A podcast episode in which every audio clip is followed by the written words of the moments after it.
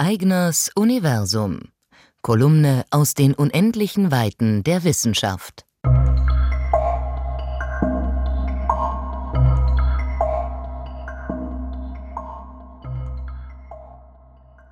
Eines der wichtigsten Naturgesetze überhaupt ist der Energieerhaltungssatz.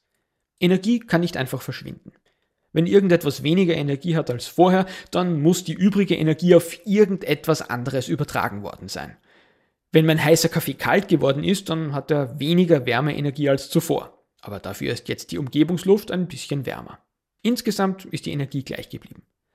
Zu Beginn des 20. Jahrhunderts führte dieser Energieerhaltungssatz zu einer echten Krise in der Physik.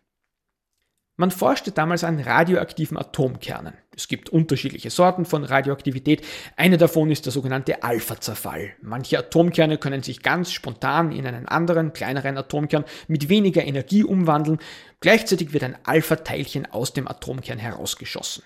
Dieses Alpha-Teilchen hat exakt so viel Energie, wie der Atomkern bei seinem Zerfall verloren hat. Insgesamt bleibt die Energie wieder gleich. Der Energieerhaltungssatz funktioniert auch bei Atomkernen prächtig.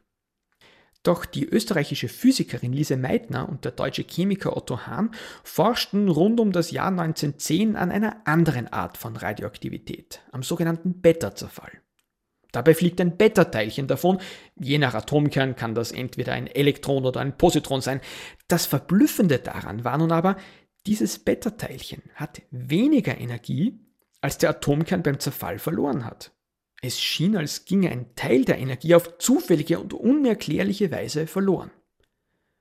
Man musste sich in der Physik nun also entscheiden.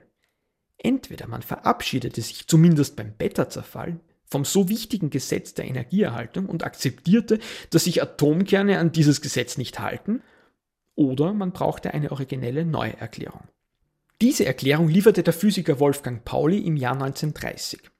Wenn das davonfliegende Teilchen nicht die erwartete Energie hat, meinte Pauli, dann gibt es vielleicht einfach noch ein zweites Teilchen, das ebenfalls davonfliegt, aber schwer zu messen ist und daher noch nicht entdeckt wurde.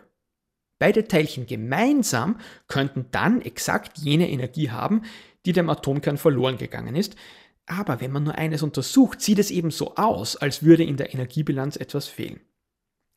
Wissenschaftstheoretisch war das ein gewagter Schritt die Existenz eines neuen Teilchens zu behaupten, auf das es keinerlei direkten Hinweis gibt, ist mutig.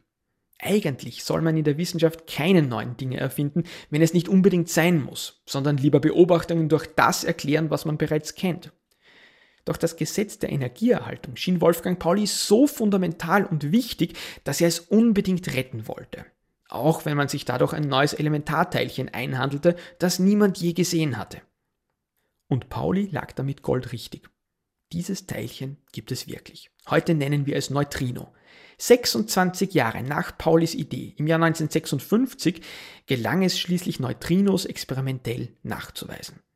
Damit war endgültig klar, Paulis gewagte These vom mysteriösen Zusatzteilchen war richtig gewesen.